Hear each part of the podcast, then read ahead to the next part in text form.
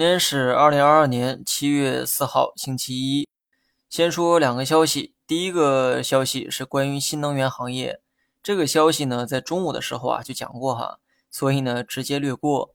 感兴趣的人呢，可以去看中午的内容。第二个消息是关于半导体行业。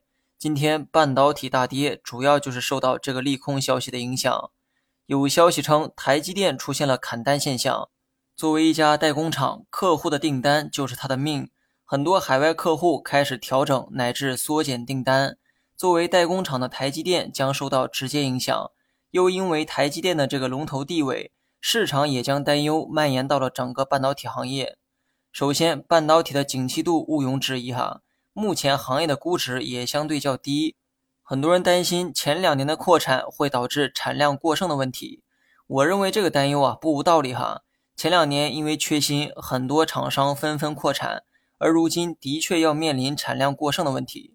但我想说的是，不看估值去对比好坏是没意义的。正因为市场有着这样的担忧，所以半导体的涨幅呢非常有限，远不如新能源、军工等成长股的涨幅。估值呢也处在相对较低的这么一个位置。所以你不能说目前的半导体存在非常诱人的机会，但它也绝对没有部分媒体讲的那么糟糕。市场呢一直都有买涨不买跌的这个习惯，这就导致低估的行业涨起来呢会更慢一些。但是切记哈，投资买在低估是真理，涨得慢不会改变它会涨的事实。想一想，新能源、消费、医药、中概这些正在上涨的板块，曾经哪一个不是这么过来的呢？从下到上的拐点出现的很慢，但一旦出现，涨起来不也很快吗？然后呢，说一下猪肉板块，生猪价格呢已经出现了反弹。从猪肉周期的变化来看，目前呢更接近周期的底部，而未来两到三年大概率会从底部走向顶部。所以该怎么判断，相信大家呢都有数。很多机会我不是今天才说，猪肉的这个走势，几个月前呢我就讲过。所以质疑我的判断准不准之前，我希望大家能多一点耐心去持有，不要总为了明天的上涨而去买。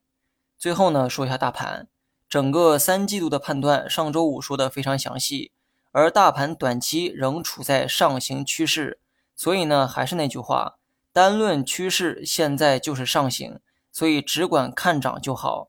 而操作层面，我不再选择加仓，而是要减仓。那么减过一次之后，我目前呢是七成仓持有。如果大盘持续上涨，我一定会减到六成。自从上次大盘摸到三千四百点之后，今天呢是第三次来到这个高度。俗话说得好，事不过三。既然第三次摸到了三千四百点，那不妨对这个突破多一点信心，没准又能涨出阶段性的新高。好了，以上是全部内容，下期同一时间再见。